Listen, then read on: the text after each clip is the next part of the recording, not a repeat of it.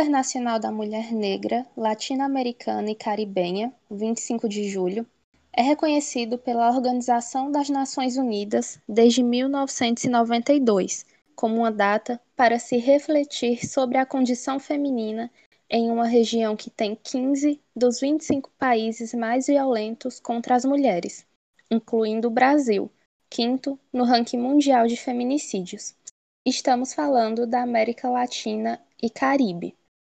Essa data relembra o Marco Internacional de Luta e Resistência da Mulher Negra para reafirmar a necessidade de enfrentar o racismo e o sexismo vivido até hoje por mulheres que sofrem com a discriminação racial, social e de gênero. O 25 de julho teve origem durante o primeiro encontro de mulheres afro-latino-americanas e afro-caribenhas, realizada em Santo Domingo, na República Dominicana, em 1992. Aqui no Brasil, desde 2014, através da Lei de número 12.987 de 2014, sancionada pela ex-presidente Dilma Rousseff, dia também é em homenagem a Teresa de Benguela. Teresa de Benguela foi uma liderança do quilombo de Queriterê após a morte de seu companheiro, José Piolho. Quilombo, localizado no Vale do Guaporé, em Mato Grosso, abrigava mais de 100 pessoas, com aproximadamente 79 negros e 30 indígenas. Esse espaço resistiu no ano de 1730 até o final do século XVIII, quando, infelizmente, Teresa de Benguela foi morta após ser capturada por soldados em 1770. E por que pautar o Dia da Mulher Negra latino-americana e caribenha, especialmente agora, durante a maior crise sanitária e política do nosso país? A resposta é simples. A primeira pessoa vítima da Covid-19 no nosso país foi uma mulher negra, empregada doméstica e de meia idade. Parece não fazer sentido, mas esse exemplo demonstra muito bem a importância dessa data.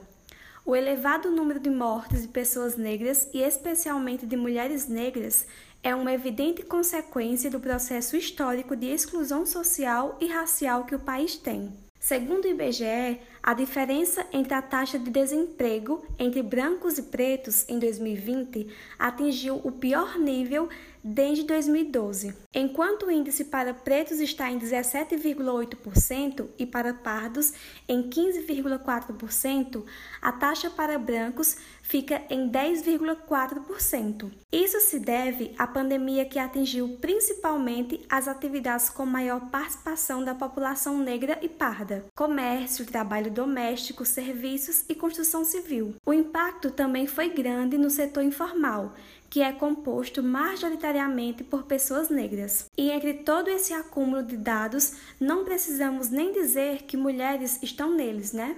Além disso, o feminicídio também mostrou que tem cor no Brasil durante esse período. Ele atingiu principalmente as mulheres negras. No total, 54% dos casos no ano passado. Também são mais vítimas pela violência doméstica, 58,68% de acordo com informações da Central de Atendimento à Mulher. E não para por aí. Nós também somos mais atingidas pela violência obstétrica, 65,4%, e também pela mortalidade maternal, totalizando 53,6%. Nós queremos frisar que essas porcentagens se tratam de vidas, não são apenas números e dados. Inclusive, temos certeza que você conhece alguma mulher, uma história de vida que infelizmente está inserida nesses dados que citamos. Por esse dia, que leva o nome de uma heroína do nosso país, que continuamos a insistir em uma maior divulgação dessa data, para que ela chegue aos ouvidos das mulheres negras, periféricas e pobres, para que chegue àqueles e àquelas que constroem as políticas públicas, para as mulheres negras, latino-americanas e caribenhas permaneçam vivas e se beneficiem do viver.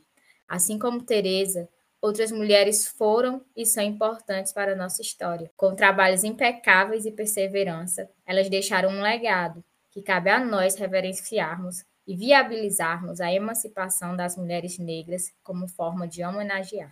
Antonieta de Barros, Aquatune, Teodosina Rosário Ribeiro, Benedita da Silva, Jurema Batista, Leci Brandão, Chiquinha Gonzaga, Ruth de Souza, Elisa Lucinda, Conceição Evaristo, Maria Filipa, Maria Conceição Nazaré, Mãe Menininha de Gantóis, Luísa Maim, Lélia Gonzalez, Dandara, Carolina Maria de Jesus, Elza Soares, Mãe Estela de Oxóssi, entre tantas outras. Essa foi a nossa breve história sobre o 25 de julho.